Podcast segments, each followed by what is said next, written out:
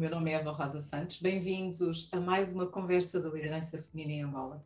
É um prazer tê-los aqui na minha casa, na nossa casa, para podermos receber mais uma, uma convidada que nos vai trazer aqui uma história fantástica, fazer a sua partilha dos seus desafios. Já sabem, aqui conhecemos um bocadinho mais a nossa convidada.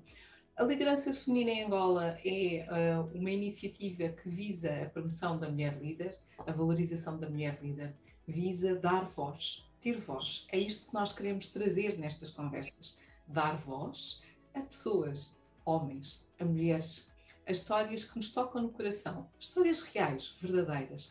E por isso mesmo, a minha convidada de hoje é a Maria João Escrevente. Maria João, muito obrigada por estares aqui connosco, muito obrigada por teres aceito o meu convite. Sabes que é um prazer enorme ter-te aqui na nossa casa. Obrigada, obrigada Eva. Eu é que agradeço uh, porque estar aqui tem, tem sempre vários sentidos e sentimentos é, e para mim é que é o privilégio poder conversar contigo, que é sempre algo delicioso, uh, falar de coisas com que nos identificamos e que nos fazem felizes e portanto é um momento muito bom para, para ambas, eu espero, para mim seguramente, e por isso, muito obrigada. Obrigada. Sabes, Maria João, eu gosto sempre de desafiar os nossos convidados com uma pergunta. E esta, uhum. a quem nos acompanha, é sempre a mesma. Quem uhum. é a Maria João? Bom, eu temia que tu me fizesse essa pergunta. Exatamente, porque eu normalmente não vejo, ou quando vejo, não vejo online, vejo depois offline, e, e, eu sei que essa pergunta é uma pergunta, ou se não é feita assim, é mais ou menos assim, e portanto é uma pergunta inevitável. Eu tenho muita dificuldade porque hum, eu acho que nós ao longo da vida vamos sendo uh, a mesma essência, mas várias pessoas na vida, e acho que isso é um privilégio também de podermos ir mudando e sendo uh, versões melhoradas de nós próprios, pelo menos naquilo que são as coisas que nós, que nós nos propomos a fazer. Eu acho que a Maria João, assim, em traços largos, uh, já foi três ou quatro pessoas, ou eu somatório hoje três ou quatro pessoas, e eu se calhar passaria, passaria a tentar decifrar essas três ou quatro pessoas. Uh, eu se calhar diria que até aos 20 anos um, eu era uma menina que de facto vivia numa zona, uma zona muito simples e hoje sou de lá e adoro lá voltar e adoro estar lá. Um, mas fui sempre muito sonhadora, era muito sonhadora uh, em quatro paredes, fui sempre, um, tive sempre muita vontade de fazer coisas e muitas coisas nem sabia qual era. Portanto, eu acho que até aos meus 20 anos era sonhadora. E aos 20 anos porquê? Porque eu aos 18 vou para a faculdade e é quando de facto eu sinto que esta mudança de, de vida e de, de, estar noutro ecossistema e longe de casa e longe dos meus pais e a minha mãe, que foi sempre uma, mãe galinha super protetora, que não me queria deixar ir porque a menina ia ficar sozinha, enfim. Uh, saímos desse ecossistema e passamos a estar no ecossistema em que somos livres e independentes, ficamos muito mais sensíveis e percebemos o quão a família é importante e de facto a, a família tem aqui um peso muito importante na minha pessoa e portanto se por um lado era sonhadora e queria voar o outro lado da família, eh, passou a ser ainda mais importante, porque de facto, quando nós estamos longe, sentimos o que é isso.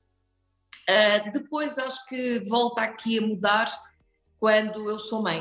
Uh, a primeira vez que sou mãe aos 30 anos, um, eu estava casada há quatro, era um desejo comum, naturalmente. Tivemos ali um período primeiro de adaptação, obviamente um ou outro, porque estas coisas aqui para nós, os primeiros seis meses são importantes, há que passar e depois há que consolidar, senão a coisa pode correr mal.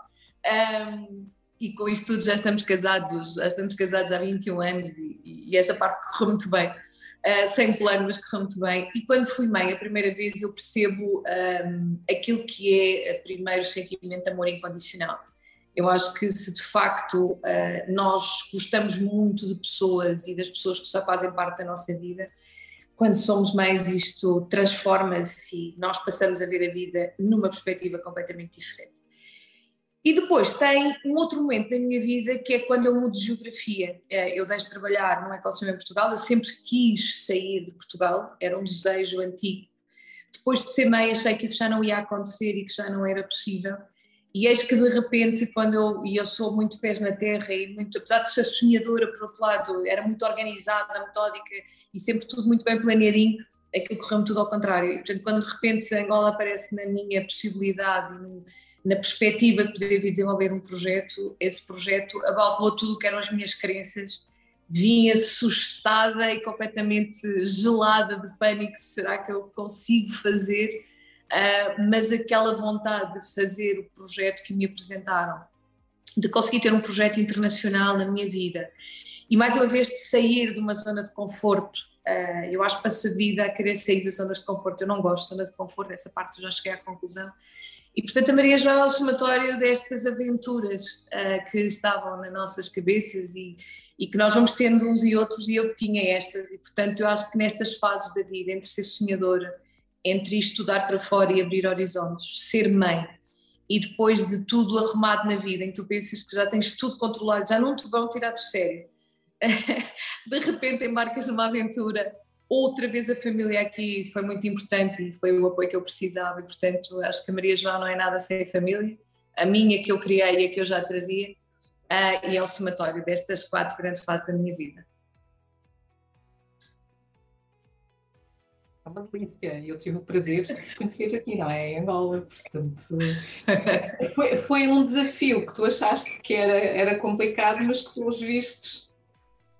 Como é que, eu não, é eu, Olha, um, o, o, desafio de vir e de estar e de estar, eu não, eu vou ser muito honesta e perdoem-me as pessoas porque de facto aqui a minha honestidade e a minha transparência é muito grande eu, eu, não, eu não tinha nada, uh, não, não tinha qualquer referência de Angola, não tinha qualquer referência da África, não tinha antecedentes, não tinha ligações e, portanto, não olhei para a geografia, era absolutamente indiferente. Aquilo que me apresentaram na altura e que me convenceu a convencer a minha família a, a vir e embarcar nesta aventura, porque nós tínhamos tido uma aventura recente, que depois posso partilhar e que faz parte da minha história eh, enquanto família, mas que eu nunca imaginei que eu ficaria convencida. Mas com esta ideia antiga de poder ter uma, uma experiência profissional internacional, de repente vem um projeto que era, bom, nós temos uma empresa, porque não há, não há nomes, não é? Estas coisas que é de recursos humanos sabe, não há nomes, não há identidades.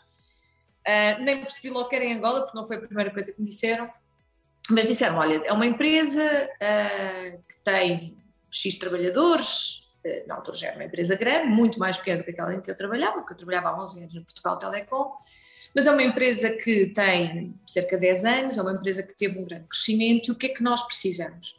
Nós precisamos uh, de ter, se quer em África, mas se quer em Angola, mas precisamos de ter um trabalho de recursos humanos que vá, sobretudo, trabalhar competências, que vá desenvolver as pessoas. Nós temos que ter um quadro pessoal com capacidade, e com capacidade de ser autónomo e não dependente de outras empresas. E, portanto, é uma empresa jovem, cheia de vontade de fazer e de brilhar uh, na sua área de atuação, mas o que nós precisamos, e para isso, e que nós precisamos, e para isso já se começou um projeto, um projeto de implementação de uma academia de formação, mas nós queremos muito mais do que isto, queremos tornar os processos de recursos humanos robustos, queremos traduzir uma empresa que é grande e que está numa, no auge do seu crescimento numa empresa de referência, e depois aí veio Angola, uma empresa de referência em Angola, é efetivamente uma área de atuação onde a Maria João está habituada, depois eu perguntei qual era, telecomunicações, disse ok, mas aquilo que mais me, que mais me marcou cá dentro, Eva, foi de facto aquela, aquela explicação de dizer, olha, é uma empresa jovem, dinâmica, onde temos quase tudo por fazer, e o que nós precisamos é de quadros qualificados, porque nós temos uma população muito jovem, as pessoas estão sedentas de conhecimento, só precisamos de processos de recursos humanos que trabalhem isto e que permitam, de facto, que a organização cresça com os seus recursos humanos. Foi música para os meus ouvidos. Eu já não ouvi mais nada. Eu só perguntava, mas a academia como? Mas quantas pessoas é que tem? Mas é para fazer o quê? O que é que queremos? Qual é a iniciativa? Quais são o plano estratégico? Já fiz perguntas a mais e agora já não sabemos, vamos ver, até porque eu era uma entre várias candidatas, naturalmente, Uh, e portanto eu nem sabia. Depois a minha pergunta é: mas como é que o meu CV foi para as suas mãos? Como é que isto aconteceu? Foi aquelas perguntas mais de surpresa e de circunstância. Aliás, eu na altura estava de férias com a minha família e hum, a pessoa que me liga e diz que era me contactar, eu tinha o telefone desligado, porque era de noite, era uma segunda-feira à noite.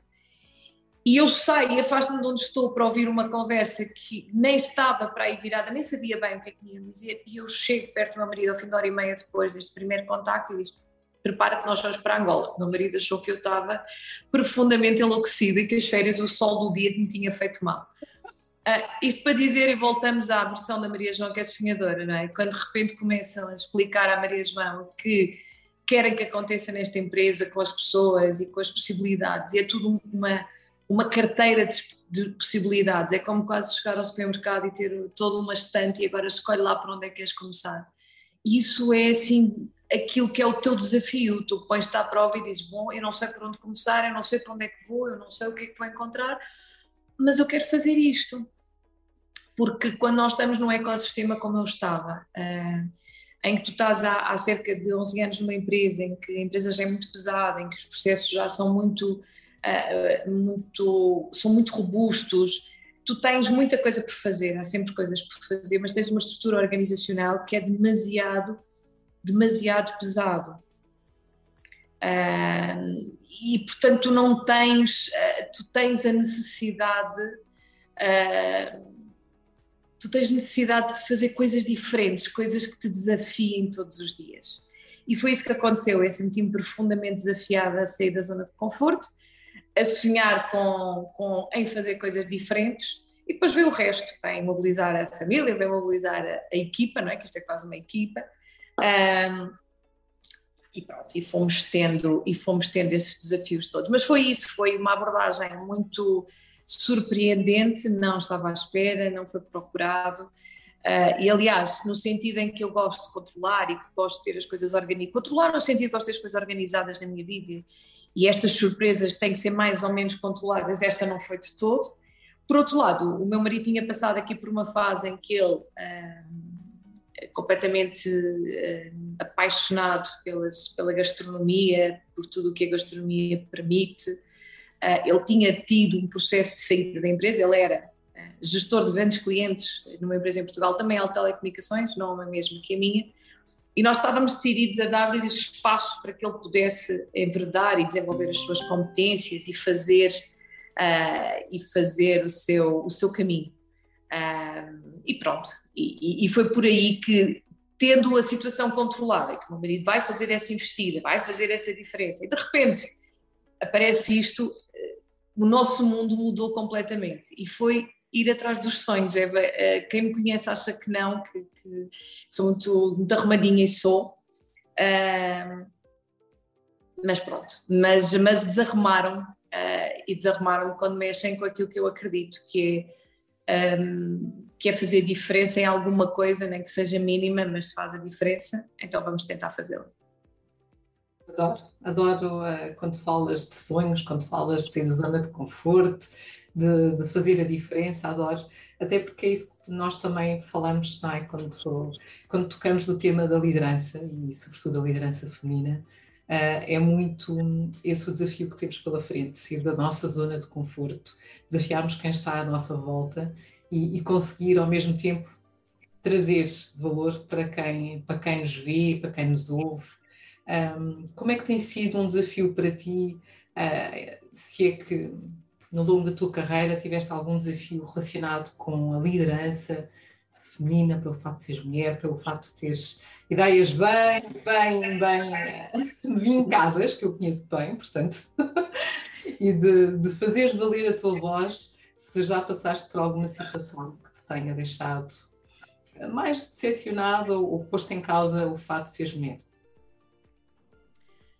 Olha, as minhas piores experiências foram com mulheres, uh, nem foram com homens. Uh, a minha vida profissional, que já tem aqui alguns, algumas, teve muitas coisas boas, mas também teve dissabores, é impossível não as ter. Uh, as situações mais difíceis, mais complicadas ou mais desafiantes daquilo que é a nossa essência enquanto mulheres foram de facto questionadas uh, ou postas em causa por mulheres, por outras mulheres. Uh, e, isso eu não estava à espera ao longo da minha vida profissional e sempre que aconteceu foi mais a surpresa de que os piores momentos são criados por mulheres do que propriamente ter uma situação com um homem que também as tive, atenção, uh, que por alguma razão não foi justa, não foi equilibrada, não foi correta comigo. Mas que nós vamos tendo, e, é, e há que saber gerir. Eu acho que nós na vida profissional e sobretudo em grandes organizações, como aquela onde trabalhamos de uma forma global, isto não há mundos perfeitos uh, e temos que assumir que trabalhando em grandes organizações há momentos difíceis, há colisão de opiniões, há situações de, de, de stress, de negócio, precisamos de encontrar a forma de sobreviver a isto, com dignidade, naturalmente, e há sempre momentos tensos. A forma como sobrevivemos a eles é que nos diferencia. Mas a capacidade de os contornar, não bater de frente, não gastar energias na altura errada, procurar ter razão da forma certa, há, há muitos caminhos para chegar lá. Mas tive com certeza situações difíceis para gerir. As piores foram sempre com mulheres. Uh, e, e, e, porquê? Não consigo explicar, eh, não consigo explicar, mas a mulher é, é de facto um ser muito forte, mas quando tem fragilidades uh, e quando não as consegue vencer num mundo que é maioritariamente masculino, é nas mulheres que descarrega, é nas mulheres que atribui aqui um momento, como é o elo mais fraco junto de alguém que está fragilizado, há de facto aqui uma tendência muito grande, um, ao menos é a minha vivência, de fazer isso. Um, eu ao longo da vida tenho tentado que aquilo que me é mais, que me foi mais difícil, uh, procurar fazer melhor, procurar aprender, assumindo sempre que alguém o fez por alguma razão, pode não estar certa, mas a pessoa estava convicta que estava certa. Uh, e não é aqui ilusão de perdoar ou desculpar, é apenas eu tenho que andar em frente, eu não posso ficar aqui parada naquilo que me fizeram no menos correto tenho que perceber o que é que eu poderia ter feito melhor para contornar melhor aquela situação. Uh, e, e, nem sempre fui diretora, pelo contrário, a maior parte da minha vida não o fui. Portanto, quando fui, tenho que fazer melhor do que aqueles que estiveram nessa posição não o fizeram. Um, e, é, e, e, não é fácil, porque nós estamos todos, outra vez dizendo, estamos todos pressionados, temos imensa responsabilidade, uh, temos uh, imensos temas todos os dias para gerir, temos um stress imenso, mas não nos podemos desculpar com isso, porque isso é um facto. E ou temos condição para estar nessa função e ser capaz de gerir esse stress e aprendê-lo a fazer ao longo do tempo da melhor forma possível, ou então não podemos ser, não podemos ser responsáveis por tantas vidas. E nós, em recursos humanos, somos de facto responsáveis por vidas. Uh, das famílias que trabalham connosco, uh, as pessoas, não é só nossas equipas, nós em recursos humanos todos os dias ouvimos histórias uh, de pessoas e se nós não nos tocamos com essas histórias, de facto temos aqui, temos aqui muito para aprender. Portanto, na minha humilde dificuldade de dizer que já aprendi tudo, que já consigo gerir tudo e assumindo essa mesma dificuldade, um, o que eu tenho a certeza é que os piores momentos que passei profissionalmente foram com mulheres. Um, e, e, e, pronto, e é chato. Com mulher houve assim uma situação, que, essa foi com o homem, foi uma situação muito engraçada. Um, eu estava grávida de, não sei se nove meses e uma semana, se nove meses e um dia. Eu já estava mesmo nos finalmente, nos finalmente. E estava numa reunião que tinha começado tipo às 5 da tarde, eram 10 da noite, eu estava literalmente, eu estava literalmente a desfalecer, a desfalecer, isto é a minha primeira gravidez, a desfalecer com fome, com sede, com, não tinha posição para estar. E nós estávamos já tipo em reunião, sei lá, 4, 5 horas, das últimas três não era nada era tempo perdido e eu já não tinha posição para estar. E na altura eu mando uma mensagem ao meu chefe, estava nessa reunião, e disse: Pelo lamento, eu não aguento mais, eu vou ter que sair. E saí. Ou seja, saí sem pedir autorização. E portanto, estamos a falar isto há quase oito anos atrás. E foi a situação muito desagradável, porque de facto, quando eu saí, tipo cinco minutos depois, a pessoa sai da reunião para me ligar, não tinha visto a mensagem, e sai para me ligar. E ouvi assim aquelas barbaridades que dizem porque, porque, porque, porque. Um, e eu só lhe respondi: olha, eu não estou aqui a fazer nada. A minha presença, se é só uh, presença, não está a acrescentar valor e eu não me estou a sentir bem. A pessoa levou aquilo muito a mal, porque achou que eu estava a, des, uh, estava a desautorizá-lo, ao desautorizá-lo, que era um, um chefe. Mas, mas depois ficou tudo bem. As mulheres não fica tudo bem. As mulheres, depois de uma situação destas, não tive uma igual, mas tive outras similares, demoram muito mais tempo a aceitar que a pessoa, de alguma forma, tinha razão e que uh, eu não tinha razão. Então, este conflito entre as mulheres, e enquanto nós não tivermos isto melhorado e quando nós tivermos isto eh, não fomos mais solidárias entre nós, de facto, temos tendência a ser menos, menos reconhecidas nas organizações, porque nós fragilizamos a nós próprios. Uh, isso é algo que eu aprendi ao longo deste processo, ao longo deste, desta minha experiência de vida, uh, é que realmente naquilo que é a relação entre as mulheres precisamos de estar mais próximas umas das outras e mais compreensivas umas com as outras. Dirias que nós mulheres uh, temos que ciúme? Eu não sei, eu não, não eu, eu não acho que seja ciúme. Bom, há todo tipo de sentimentos. Eu acho que não é. Há pessoas que têm bom fundo, que têm mau fundo, há pessoas que têm ciúmes, há pessoas. Mas eu não queria ir por aí, porque de facto. Uh...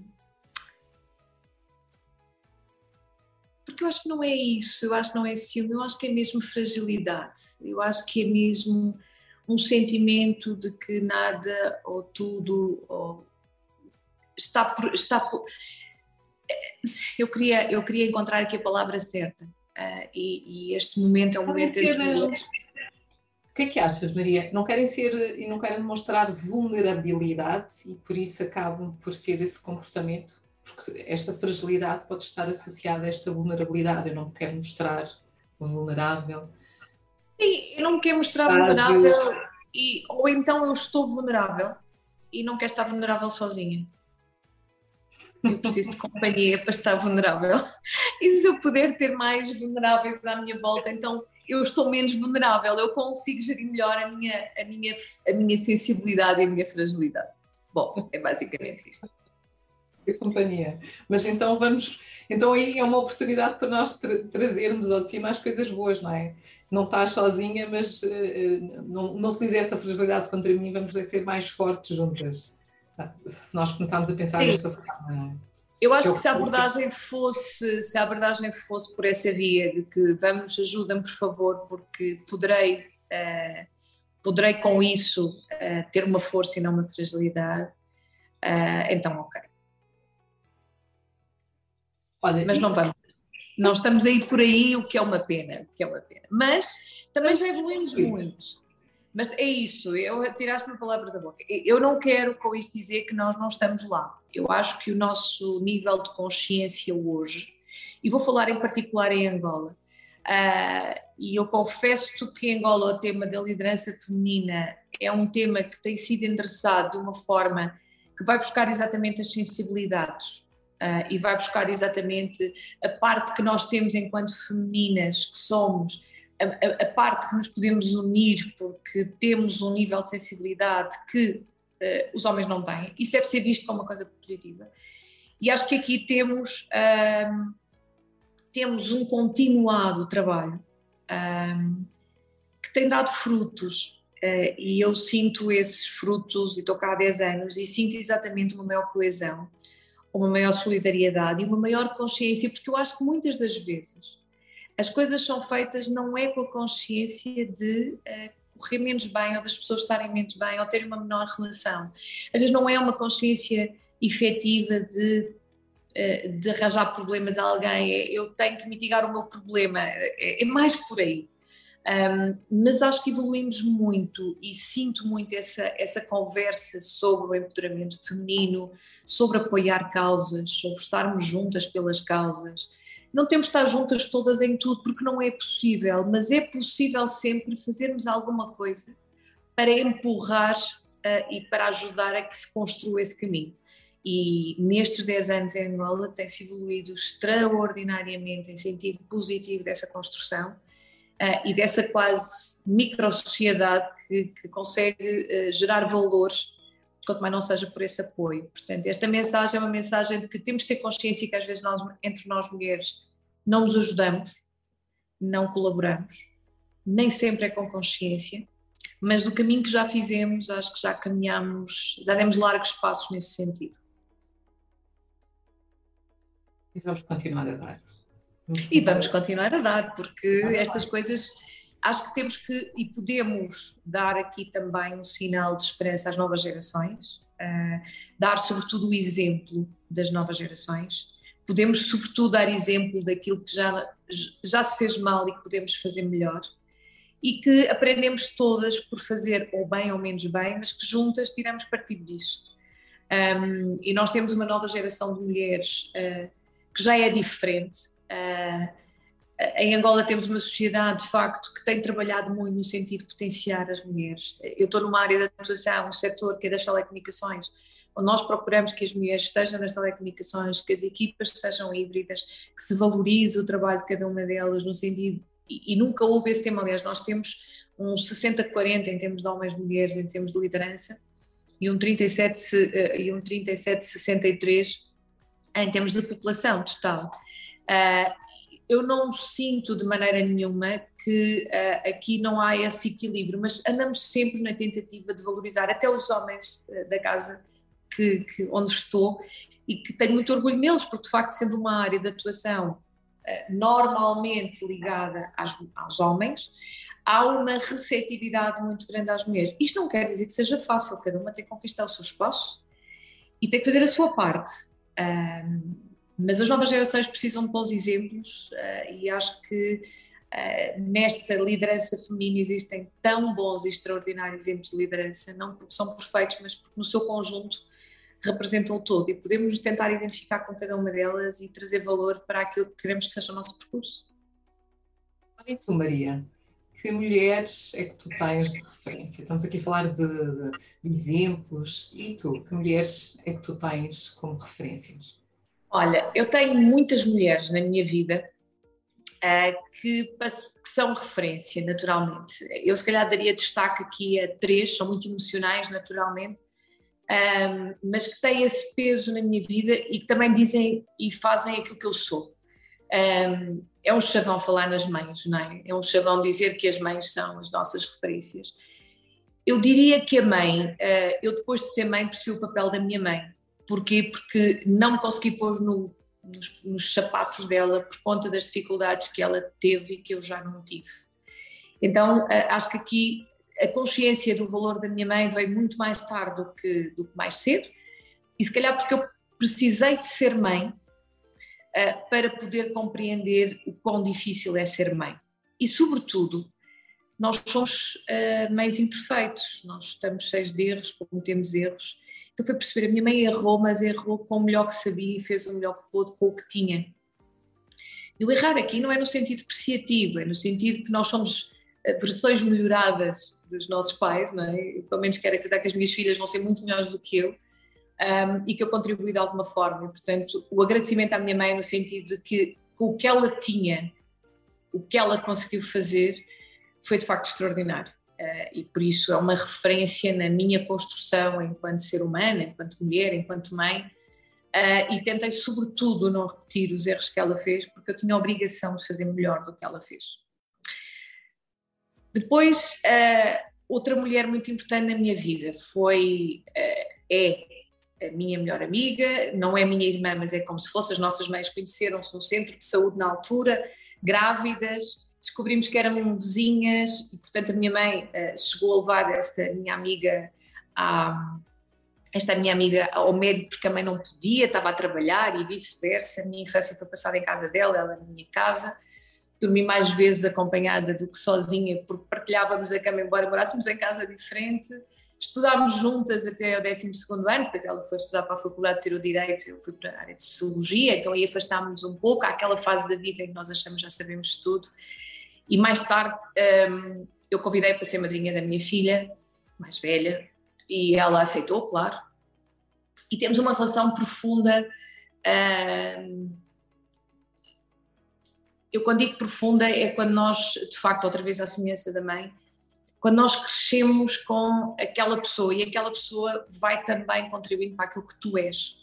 Um, e essa pessoa é muito, muito importante na minha vida não porque é só minha irmã, madrinha da minha filha, mas porque passámos a vida as duas a tentar ajudarmos uma à outra. Uh, nunca houve competição, nunca. Guerras.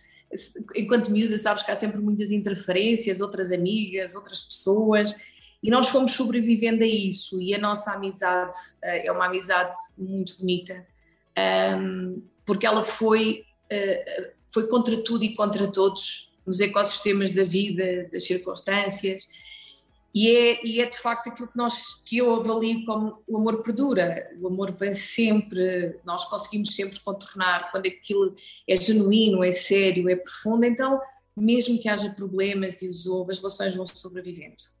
Um, isto passou ainda a ser mais penoso porque ela partiu, enfim, recentemente e desculpa. um, e é difícil falar nisso, mas, mas ela é de facto uma pessoa muito importante na minha vida. Desculpa, não sei se, se devia. Claro que eu queria falar com o coração. É complicado, mas, mas, mas são pessoas tão importantes e que fazem tanto parte da nossa vida e que dizem tanto o que nós somos que é impossível não, não, não falar nelas mesmo quando, quando os momentos são tensos e, e fazem-nos ter aqui as, os sentimentos à flor da pele. Depois eu vou falar de uma pessoa que toda a gente conhece, uh, que está comigo todo o santo dia, um, que também já não está entre nós, uh, que é a Eunice. Um, a Eunice foi daquelas pessoas que entrou na minha vida. Eu ainda estou para saber que anjo me trouxe a Eunice à minha vida. Porque ela ensinou-me muito uh, pela sensibilidade, delicadeza, inteligência. E era de facto uma mulher de e para o mundo. E, portanto, os dois anos intensos que nós privamos foi dos melhores presentes que a vida me deu uh, até hoje. Então, eu diria que, sendo eu uh, uma consequência da minha mãe também, não só, mas também, ter uma amiga que me acompanhou desde o tempo em que eu ainda não era gente uh, e ter uma amiga que entra na minha vida numa fase já tão adulta, em que nós temos menos paciência para novos amigos, em que às vezes já nem temos abertura porque não temos tempo, não temos paciência ou porque temos a nossa vida super, super ocupada. Uh, ter estas pessoas que são sempre uma referência e serão sempre uma referência um, é bom e sinto-me privilegiada por tê-las tão próxima de mim todos os dias, mesmo quando eu não consigo abraçá-las todos os dias. Mas isso é uma coisa que pode ser menos importante quando, quando nós gostamos de alguém. Uau, Maria! Obrigada. Obrigada por falares com o coração. Obrigada por fazer dessa partilha. Porque. Portanto, mas é, é, é, tão bonito reconhecer uh, que estas pessoas passam pelas nossas vidas e deixam e estão connosco sempre, não é? é e, e é essa a mensagem que tu também estás a passar. Ela está aqui, elas continuem contigo. Olha, eu vou dizer uma coisa que acredita quem quer e, e, e quem aceita isto desta forma. Eu, uh, há uma música que eu nisso gostava muito, está na, na minha playlist, é verdade. Mas inúmeras vezes aconteceu eu estar em circunstâncias que eu não estou a ouvir a minha playlist. Estou com o rádio, estou na casa de alguém, estou, não sei. E aquela música aparece no momento em que eu preciso dela. E para mim é como se a Eunice me tivesse a dizer alguma coisa. Uh, e portanto isto é talvez um, um daquelas, uh, uh, daqueles temas que nós queremos acreditar que as pessoas estão connosco, mas e às vezes pedimos sinais, sabes? E, os sinais vão aparecendo. Pode ser uma música, pode ser uma coração a falar, que seja, mas quando eu preciso, a Eunice está cá. Portanto, eu não preciso, precisava, mas não posso mudar isso, que ela estivesse comigo como estava antes, mas vai estando. Uh, e sim, eu acho que as pessoas perduram para além da nossa existência aqui, porque quem nos toca, toca-nos sempre. E serão sempre uma referência a considerar no dia que tens de tomar uma decisão. Sem dúvida. E, e, e acho que até, até tem essa presença mais, é mais forte, não é? Porque acabamos por interligar com tudo aquilo que está a acontecer. Como é que. Isto é uma pergunta que Acho que nunca fiz, portanto, é um excelente momento para fazer. Como é que tu te vês como mãe? Eu sei que tu disseste aqui que tu aprendeste e esperas ser melhor mãe do que a tua mãe, mas como é que tu te vês como mãe com estas referências, com estas vivências, com estas mensagens? Que mensagens é que tu estás a passar também às tuas filhas? Bom, eu, eu acho que elas poderão dizer coisas diferentes sobre a minha pessoa, que eu sou exigente, perfeccionista, uh, demasiado organizada, não precisava disso tudo. O que eu acho que elas no fim um dia vão poder uh, dizer sobre mim um, é o espaço que elas têm para ser o que elas quiserem ser. Um, e, sobretudo, aquilo que eu tive que aprender para conseguir comunicar com elas. Um, porque eu tenho duas filhas, uma com 17 agora e outra com 14, uh, ah, e que não, elas são completamente diferentes. E, nós sabemos que os filhos não são todos iguais, naturalmente, uh, e ainda bem, ainda bem. Mas é um desafio para os pais nos tempos que correm, porque hoje em dia os miúdos são tão estimulados a tanta coisa, têm tanta informação, muitas vezes excesso de informação tu tens que ter um, uma, uma vontade imensa de estar perto deles e eles isolam-se, porque também tem a ver com a idade, mas tem sobretudo a ver com a diversidade de, de, de, de desafios que eles têm à volta deles. E portanto, eu, como mãe, é, por um lado, o espaço para eles serem o que quiserem ser, uh, mas acima de tudo, uh, a minha. Uh, o meu desafio constante é comunicar com eles com elas é comunicar, é, é, é passar-lhe mensagens. Por exemplo, uma mensagem que tem a ver com as mulheres e com a, a capacidade de, de, sermos sempre melhores e, e marcarmos a nossa posição por onde passamos, é dizer-lhes muitas das vezes: vocês nunca, mas nunca permitam que alguém vos maltrate. E maltratar tem, muita, tem muita, muito significado e tem também muita, muita designação, muita. muita hum, caracterização que se pode dar, desde a violência entre amigos, violência nas relações, violência no local de trabalho. A pessoa tem que ter uma estrutura mental hoje até muito mais forte do que aquela que eu tinha até quando comecei a trabalhar. As organizações ainda são mais desafiantes, as pessoas são mais ah, rebuscadas, as pessoas têm todas um conjunto, têm todo um ecossistema em que somos todos versões muito mais avançadas, não é? Eu não sei se consegui fazer os upgrades todos na minha pessoa daquilo que vai acontecer no mundo, naturalmente que não, uh, mas sabemos e temos a certeza uh, de que um, elas vão, vão ter muitos desafios que eu não consigo antecipar. Portanto, a única coisa que eu lhes posso tentar dar é estrutura uh, e, e, a capacidade de fazer uma gestão emocional em que elas se defendam, se protejam, mas, sobretudo, demonstrem o que são na seu melhor formato. Um, e isso é, se tiverem que ser, qualquer que seja a profissão que elas escolham, que eu sobre isso, elas têm uma ideia do que querem ser, mas podem ser o que elas quiserem. Eu procuro-lhes dar a melhor educação possível e a melhor formação possível. Elas têm a chave para fazer o que quiserem, essa liberdade é delas. Só lhes digo sejam o melhor a fazer o que fazem. As vossas decisões, vocês só têm que ser muito boas vocês têm a condição para fazer o que vocês quiserem, escolher a profissão, até escolher várias profissões, não têm de escolher uma. Sejam felizes e sejam boas a fazer o que vocês fazem. Uh, façam a diferença, não, não sejam uh, apenas cumpridoras de horários ou cumpridoras de ordens, sejam a diferença onde quer que vocês se insiram, como pessoas, como seres humanos. Porque depois o trabalho vem em consequência.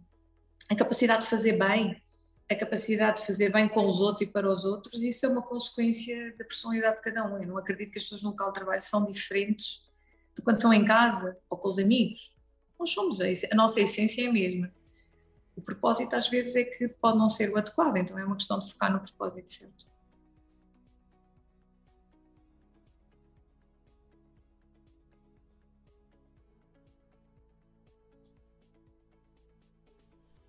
Eu, não te o meu unmute não queria. Não queria funcionar. Não queria funcionar. Estava aqui a pensar na essência, no propósito e nesta mensagem que, que tu acabas de deixar, não só para as tuas filhas, mas para quem, para quem nos está aqui a acompanhar um, na nossa página do YouTube. E obrigada por estarem aí desse lado nesta conversa que estamos a ter com a nossa Maria João. Um, em que ela deixa, deixa-nos esta, esta mensagem, este desafio adoro. Uh, sejam, sejam felizes, sejam boas no que fazem, sejam a diferença naquilo que vocês fazem, a essência e o propósito. Isto, isto é, é, uma mensagem muito importante. E o miúdo estava-me aqui a deixar ainda ponderar um bocadinho aquilo que tu estavas a dizer. Eva, no fim do dia não é nada de novo. Eh, eu acho que é a consistência da mensagem para elas que pode eventualmente ser eh, consolidada, porque se eu não fizer aquilo que estou a dizer, não, não, tem, não, tem, não tem valor nenhum.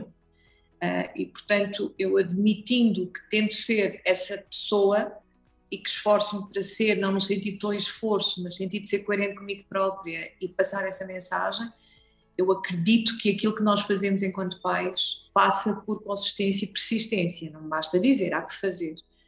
Uh, e, portanto, não, não estou aqui a dizer nada que nós não lemos nos livros e que não existe. O difícil é fazer disso um modo de vida, é estar presente na vida delas e passar isso e ser isso todos os dias. Uh, e, portanto, uh, aqui, aqui o tema é como é que nós influenciamos os nossos filhos, não é pelos ralhetes, não é, pelas, é pelos castigos, às vezes é preciso, com certeza. Uh, se, é pela, se é por hoje ser um pouco menos doce do que fui ontem, também.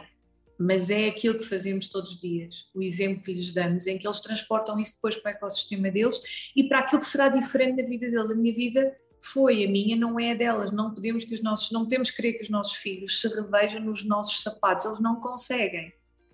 As nossas filhas nunca viram um DVD, nunca viram uma cassete, um rádio. No outro dia eh, encontraram na minha mãe um mono, um mono. E, olha, foi a minha primeira aparelhagem com 15 anos, em que tinha a cassete, o vinil, toda aquele, aquela parafernália, não é?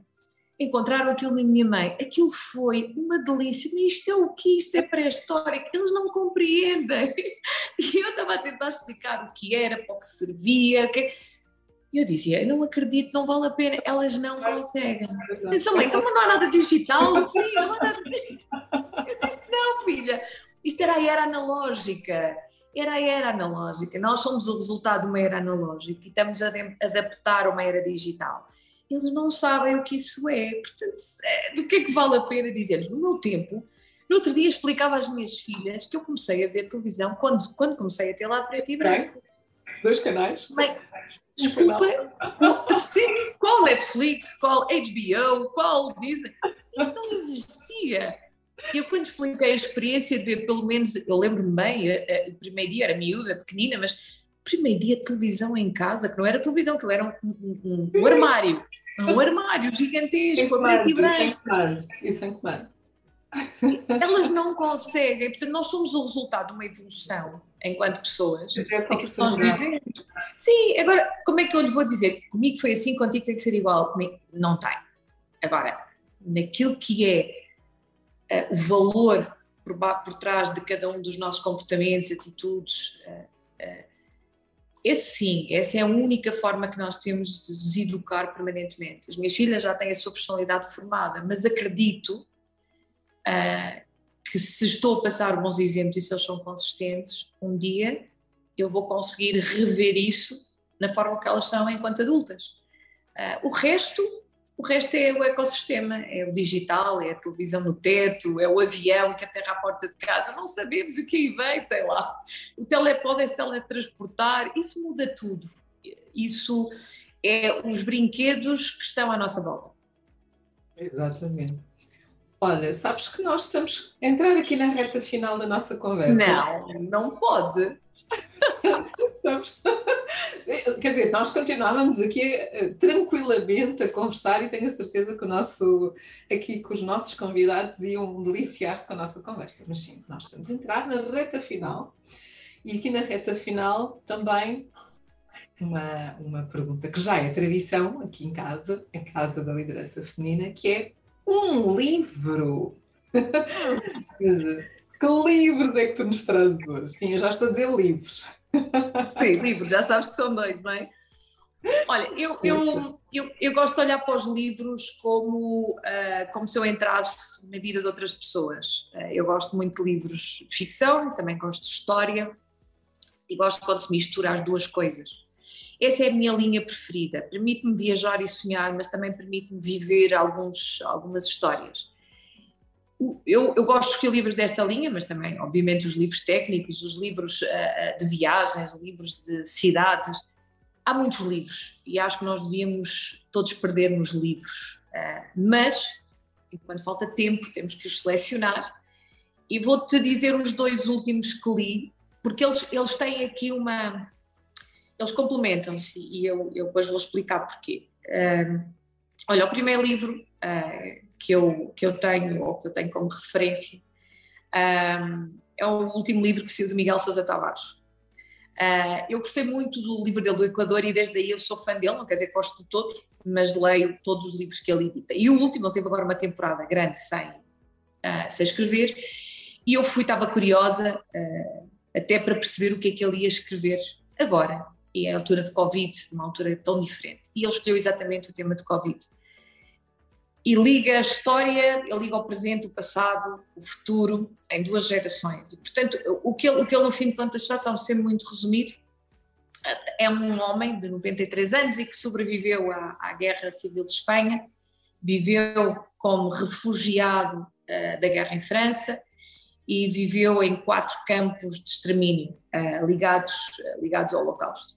Um, e depois ele fugiu, entretanto foi para a França, conseguiu montar família, ter família, um, e portanto vive na Andaluzia espanhola. Este é aqui um ponto. E depois há a história uh, de uma médica que vive e vive um casamento feliz, uma vida feliz, etc.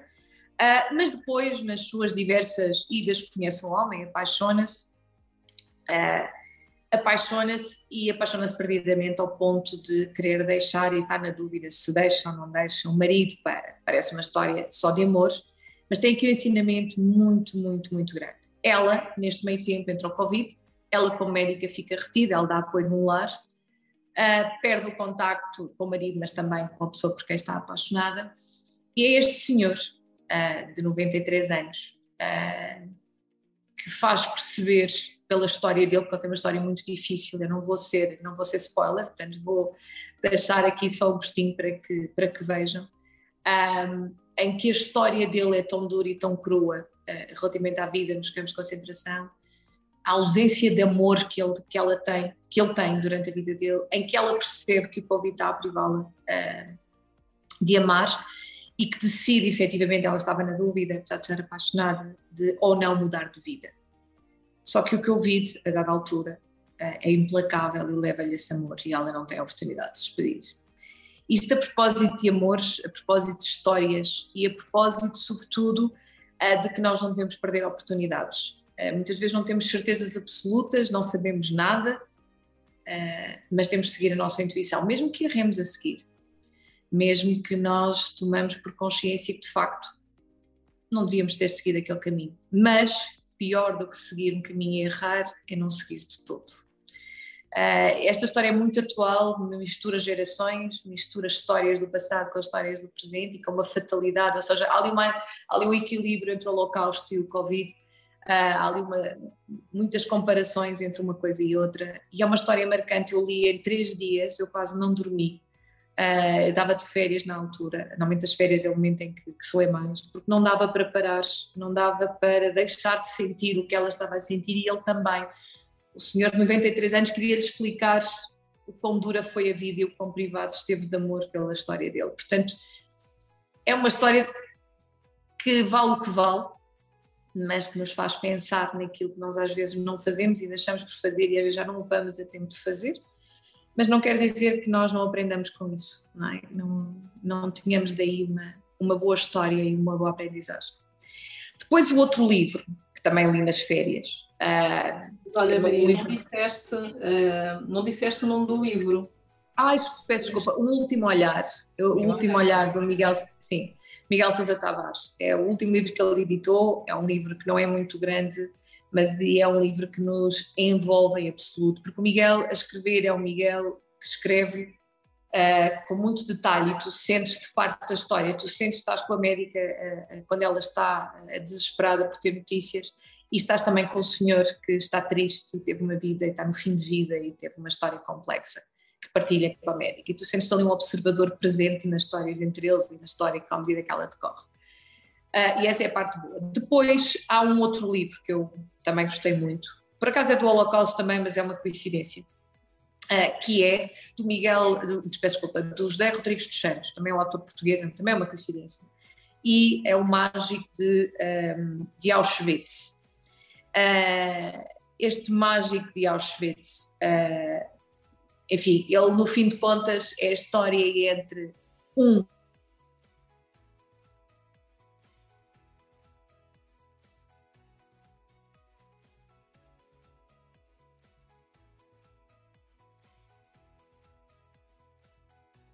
perdemos aqui a nossa, a nossa Maria João.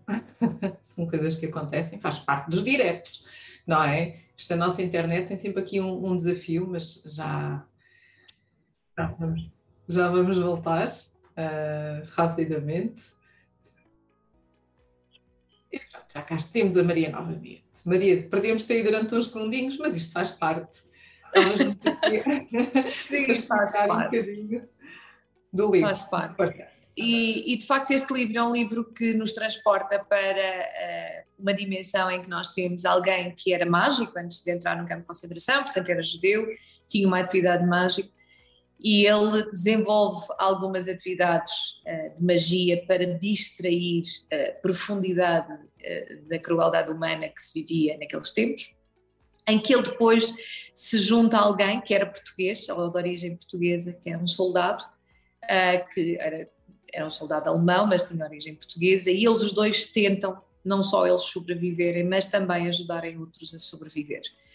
E aqui é muita história de como é que os opostos se podem atrair no sentido de um, propósito conjunto, como é que eles, por razões diferentes, se envolvem num pressuposto de que querem ajudar os outros num contexto tão adverso e que qualquer um dos dois põe a sua vida em risco às vezes é preciso arriscar, é preciso ser resiliente e não, não baixar os braços. E o livro fala-nos muito sobre isso. Obviamente mistura ficção com parte de histórias verdadeiras, porque estas histórias são histórias, qualquer uma delas que assenta mistura de factos reais com factos ficcionados. Então não temos que nos rever ou de conhecer a história de ser verdadeira, temos que tirar dela lições para que nós possamos continuar este caminho que não sabemos onde é que nos vai levar, não é? Eu gostei muito de ler estes dois livros. Eh, são dois livros muito profundos e mexem muito com, com a nossa pessoa e com, a nossa, com, o nosso, com o nosso ser. Mas eu acho que aí é que está o desafio, não é? é nós não sabemos o futuro, não sabemos realmente. Nós temos um propósito, como tu disseste, portanto, temos caminhadas da vida e temos que as aproveitar cada momento. E, e por vezes não aproveitamos esses momentos, estamos sempre a olhar lá para a frente sem apreciar verdadeiramente o momento agora, não é? é? Eu diria que quando nós perdemos, uh, perdemos referências na nossa vida e quando passamos a ter um impacto de pessoas que de facto já não estão connosco, porque essa sim, o resto, o resto também é, pode ser variável, agora as pessoas que nos são queridas, isso já não é bem assim, e quando à medida que perdemos tomamos essa consciência, o que difere ao longo da vida, não é que nós conseguimos aproveitar tudo, mas fazemos o nosso melhor. Então, eh, eu acho que o caminho passa a ser não dizer e não, não fazer tudo bem. Eh, também não é sentir frustrado quando não faz, mas é ter a consciência que o dia de hoje não volta. O dia de hoje, o momento de hoje, de facto, não volta. Ele esgotou-se e amanhã recomeça uma nova contagem. E, portanto, o que eu faço com essa contagem, bom, é a minha decisão e posso até dizer, olha, hoje fiz isto e foi um desperdício, mas temos de ter consciência que o foi. Ou então, hoje foi um dia extraordinário e eu só tenho um, um, um, uma máxima, Eva, mas isto há muito tempo e, e, e, quanto mais o tempo passa, mais ela é importante. Eu tenho que aprender qualquer coisa em cada dia. Há qualquer coisa que eu tive de tirar desse dia, que nesse dia, eu quando me deitei disse, eu hoje aprendi uma coisa nova. Uh, caso contrário, nós somos o resultado de nós mesmos e não chega. Não é? Temos que aprender qualquer coisa, pequenas coisas, às vezes pequenas partilhas, pequenas informações, como é que nós juntamos isso ao nosso caixote, não é? ao nosso saco. Uh, e quando aprendemos algo, então o dia por si só já valeu. Outras coisas que fizermos e que conseguirmos encaixar, que nos são relevantes e que nós temos aqui na nossa caixinha para fazer, então fantástico. Como eu estava a dizer, realmente nós estamos na fase final da nossa conversa. Ok. Conversa boa, muito boa, cheia de boa energia, boas. Uau, boa vibe mesmo. Mas, Isbão, deixa-me partilhar aquilo que eu levo hoje da nossa conversa. Ok. Pode ser? Pode. Uau! Agora fico nervosa. Não. Eu hoje estou aqui com a minha querida Maria João, Maria João Escrevente. Tenho muita dificuldade em responder quem sou. Sou uma versão melhorada de nós mesmos. Sou um somatório de três ou quatro pessoas. até aos 20 anos, era uma menina de uma zona simples. Sempre muito sonhadora. Aos 18 anos, vou para a faculdade. Tenho uma mãe galinha e protetora e a família ainda tornou-se mais importante para mim quando fui para a universidade. Aos 30 anos, quando fui pela primeira vez mãe, o primeiro sentimento do amor incondicional, quando fui mãe. Sou casada há 21 anos.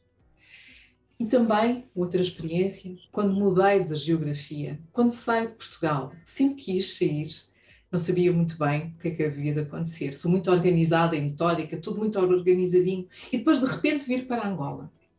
Confesso que não sabia para o que vinha. Vim gelada, em pânico. Será que ia conseguir fazer aquilo que estava a ser uh, desafiado? Saí da minha zona de conforto. Eu gosto de sair das zonas de conforto. Eu sou uma Maria João das aventuras. Sou sonhadora, sim. Tenho uma família, sim. A minha família e a família que eu construí. E Angola, bom, confesso que nem tinha ouvido que seria para Angola que viria. Não tenho qualquer, não tinha qualquer antecedentes, nem ligações aqui. Mas o que me convenceu, e, de, e depois tive que convencer a minha família também para vir, é que precisavam de um RH. Precisavam de um RH que viesse trabalhar as competências. Sim, já existia uma academia de formação. Era uma empresa de telecomunicações, jovem, dinâmica e quase com tudo por fazer. O desafio? Crescer com a organização e fazer crescer as pessoas imediatamente aceitei. Nem quis ouvir o resto de uma conversa de férias que parecia que ia ser alguns minutos, uma hora e meia depois tomei a decisão de que queria vir para Angola e depois foi convencer a família. Eu quero fazer isto. Sem saber o que vou encontrar. Neste ecossistema onde estava anteriormente, há 11 anos numa empresa pesada, necessitava fazer coisas diferentes. Eu gosto de me desafiar eu gosto de me desafiar todos os dias. O marido, o marido estava a fazer também um caminho diferente, uma jornada pela área da gastronomia, mas também acabou por vir comigo. Eu fui atrás dos sonhos. Desarrumaram-me, é verdade, mas fui atrás dos sonhos. Quando perguntei à Maria João as suas experiências e o desafio de ser mulher e de ser uma líder, partilhou connosco que as suas piores experiências profissionais foram com mulheres. Foram com mulheres que colocaram e colocam em causa outras mulheres. É verdade, não existem muitos perfeitos, é verdade, há colisão de opiniões, negócio, sobretudo nas grandes organizações. Mas é a forma como vivemos, é a forma como vivemos todos estes temas que nos diferencia. Esta gestão de todo este stress. Eu também não sei explicar porquê. Porquê é que as mulheres, de alguma forma, foram as minhas piores experiências. Talvez porque a mulher é tão forte e simultaneamente tão frágil, acaba por descarregar, sobretudo em mundos ainda muito masculinos, nas outras mulheres. Mas eu, eu tenho de andar para a frente. Porque a maior parte da vida eu não fui diretora. E agora que sou, também tenho que olhar e fazer e dar o meu melhor. Não nos podemos estar simplesmente a desculpar. No RH, somos responsáveis, responsáveis por vidas, todos os dias. E todos os dias ouvimos e vivemos as histórias das pessoas. Isto fez-me recordar uma história que tive quando estava grávida de nove meses e quase, quase, quase já no final. Isto já foi há cerca de 18 anos. Em que eu saí da reunião, mandei uma mensagem à minha hierarquia a dizer que ia sair da reunião e que logo a seguir ele sai atrás de mim e pergunta e liga-me porque não viu a mensagem porque é que eu estava a sair. E eu expliquei que não estava ali a fazer nada. Ele não compreendeu, mas a verdade é que rapidamente as coisas passaram. Pensou que eu estava a desautorizar, mas depois, depois ficou tudo bem. No entanto, aquilo que eu sinto é que nas mulheres, as mulheres demoram mais tempo a aceitar. Nós necessitamos, temos que ser mais solidárias entre nós nós acabamos por nos fragilizar umas às outras com este tipo de comportamentos. Perguntei-lhe se era ciúme. Não, não é ciúme. É apenas fragilidade. Talvez não quer estar vulnerável sozinha. Não quer ser frágil sozinha. A liderança feminina e, sobretudo, em Angola, nós temos cada vez mais um nível de consciência elevado. Angola, o tema da liderança feminina, continua a ser um trabalho que tem dado frutos. Há esta consciência? Eu acredito que sim. Em 10 anos que cá estou, evoluímos bastante. O empoderamento feminino, estar juntas pelas causas, podemos não estar muito ou sempre juntas, mas há um gerar valor, há apoio. E é necessário dar este exemplo para as futuras, para as novas gerações, porque juntas todos vamos tirar partido disso. Nas organizações sinto que há sempre essa valorização das mulheres, na minha organização. E também há receptividade dos homens. Falou-nos de três mulheres que a inspiram três mulheres que fazem parte da sua vida. Três mulheres emocionais. A mãe, e só tem consciência do valor da mãe quando é mãe, quando fui mãe, quando percebi o que era ser mãe. Dá então o valor da minha mãe. Eu sou certamente uma versão melhorada do que ela foi, do que, daquilo que ela conseguiu fazer com aquilo que ela tinha. E aquilo que ela fez foi extraordinário. Eu vou tentar e tento fazer o mesmo, não repetindo os mesmos erros. A minha melhor amiga. Conheci ainda na barriga da minha mãe. Dormíamos mais vezes juntas do que separadas, apesar de casas diferentes. Conhecemos desde sempre. Estudámos juntas. É a madrinha da filha, da minha filha mais velha. Uma relação profunda, muito importante na minha vida passamos a vida a apoiar-nos uma à outra. E o amor, esse perdura. Partiu. E sim, os sentimentos estão à flor da pele, mas o amor, esse perdura. E também Eunice, a nossa Eunice de Carvalho. Foi um anjo, foi um anjo que trouxe a Eunice na minha vida. Uma delicadeza, uma inteligência, uma pessoa única e especial. Foram dois anos, dois anos melhores que eu tive e que Deus me deu a oportunidade de ter conhecido Eunice. Depois partilhou connosco que às vezes há aquela música que ela gostava muito e que de vez em quando essa música aparece, como se me quisesse dizer algo. Sim, podem não acreditar, mas eu acredito, são sinais. E estas músicas, esta música em particular, aparece quando eu preciso e ela está lá. São referências destas mulheres, são referências e sinto-me privilegiada por ter estas mulheres na minha vida. Bom, e quando a desafiei a perguntar que é que, como é que é ser mãe, que, que, experiência, desafio passa para as suas filhas, provavelmente aquilo que elas dirão é que ela é exigente, que sou exigente, perfeccionista, organizada. Mas acima de tudo, aquilo que eu quero deixar às minhas filhas é que elas tenham o espaço que elas querem para serem o que elas quiserem. Tenho duas filhas, uma de 17 e de 14 anos que não são iguais, têm personalidade própria. O meu desafio constante é comunicar com elas. Talvez este seja o desafio das mulheres.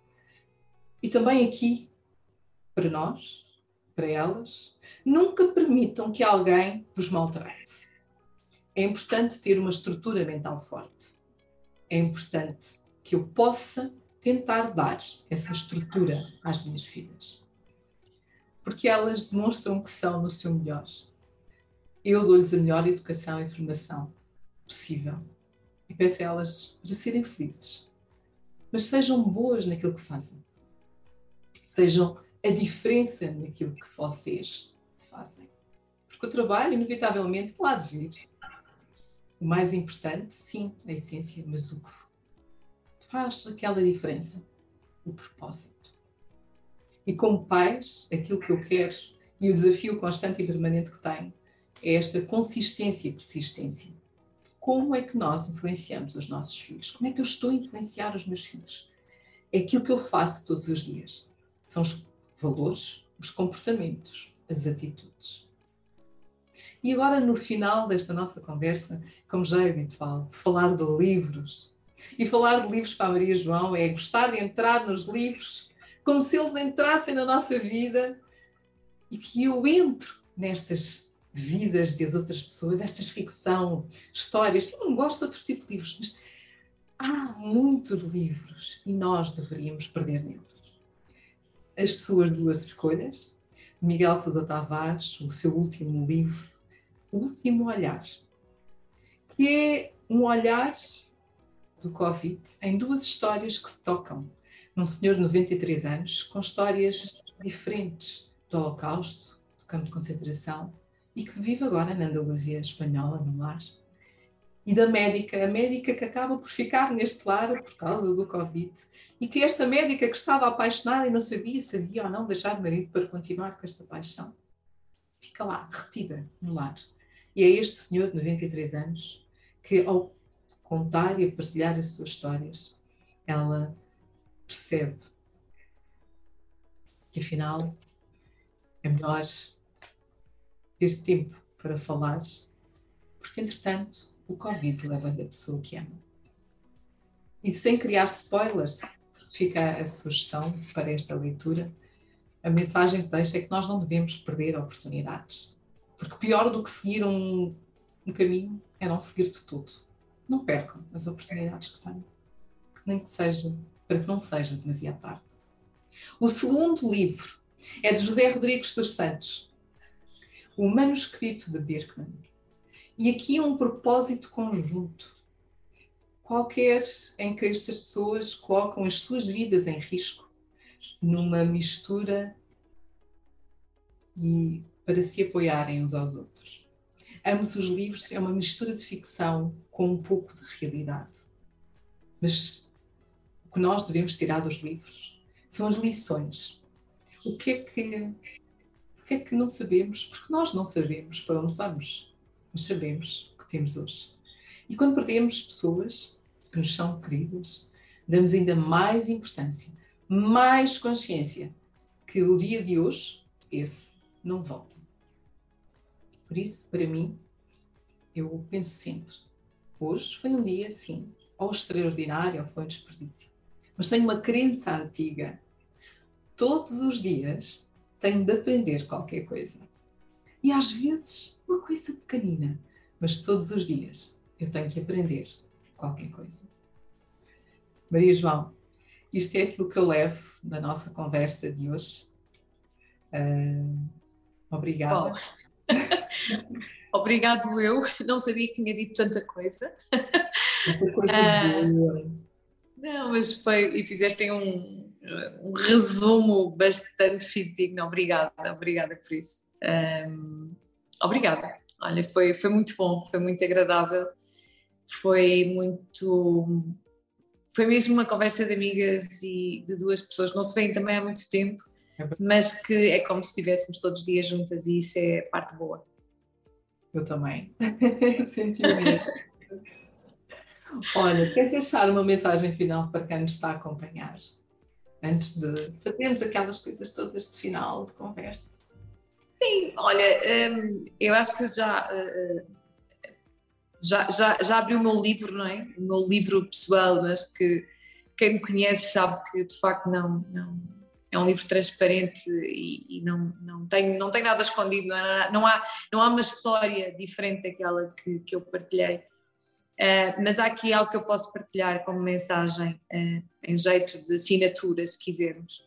Um, eu tenho atrás de mim um, um quadro uh, que nós começámos por falar no início, e foi um, um, presente. Aqui, off, para quem não. Porque eles vão dizer assim: ah, mas eu não ouvi nada disso.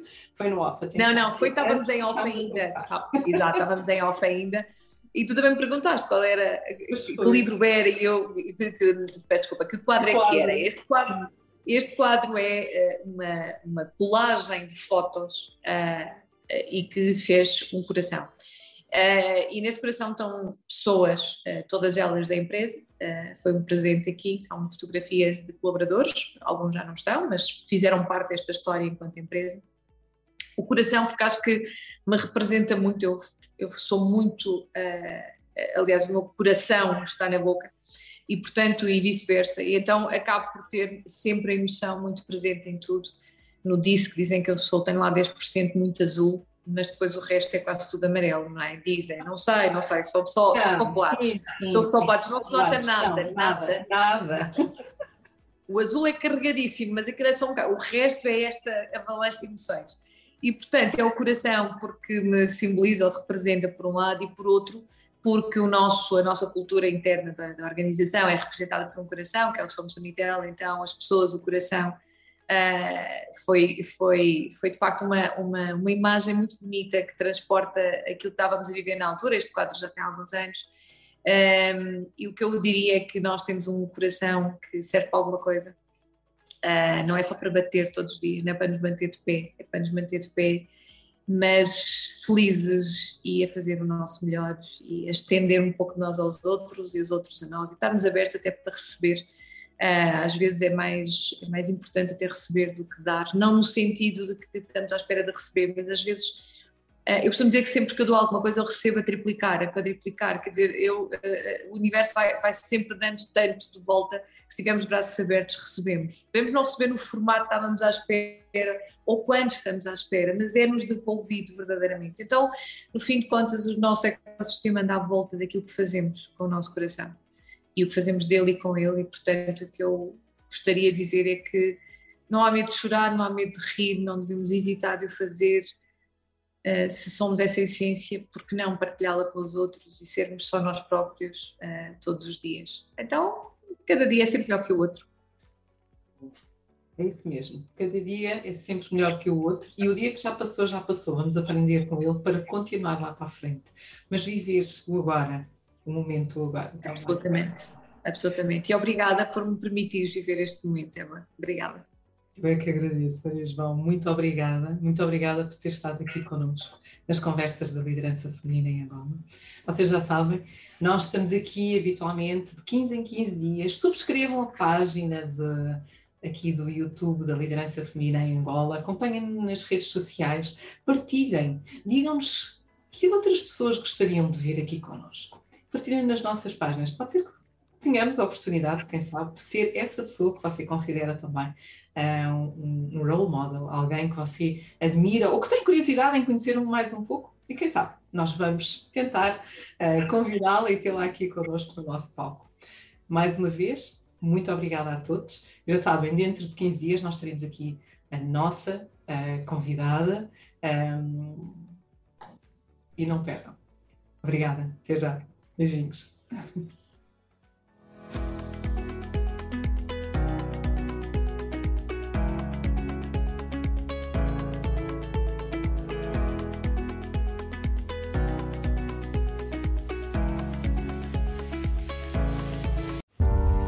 Olá, bem-vindos. Bem-vindos a mais um aniversário da liderança feminina em Angola. Uau, quem poderia imaginar? Três anos. Comemoramos e celebramos juntos três anos de existência deste projeto, em que tudo começou como um mero sonho e se transformou ao melhor. Tem estado a transformar-se em realidade. Afinal, é importante valorizar a liderança. É importante valorizar a liderança feminina. É importante dar voz. É importante ter voz. E isto só podia ser possível porque tantos mais, tantas mais, acreditam realmente neste projeto. Que podemos fazer a diferença juntos podemos e já estamos a fazer a diferença juntos. Isto só é possível porque o meu sonho deixou de ser o meu sonho a ser nosso.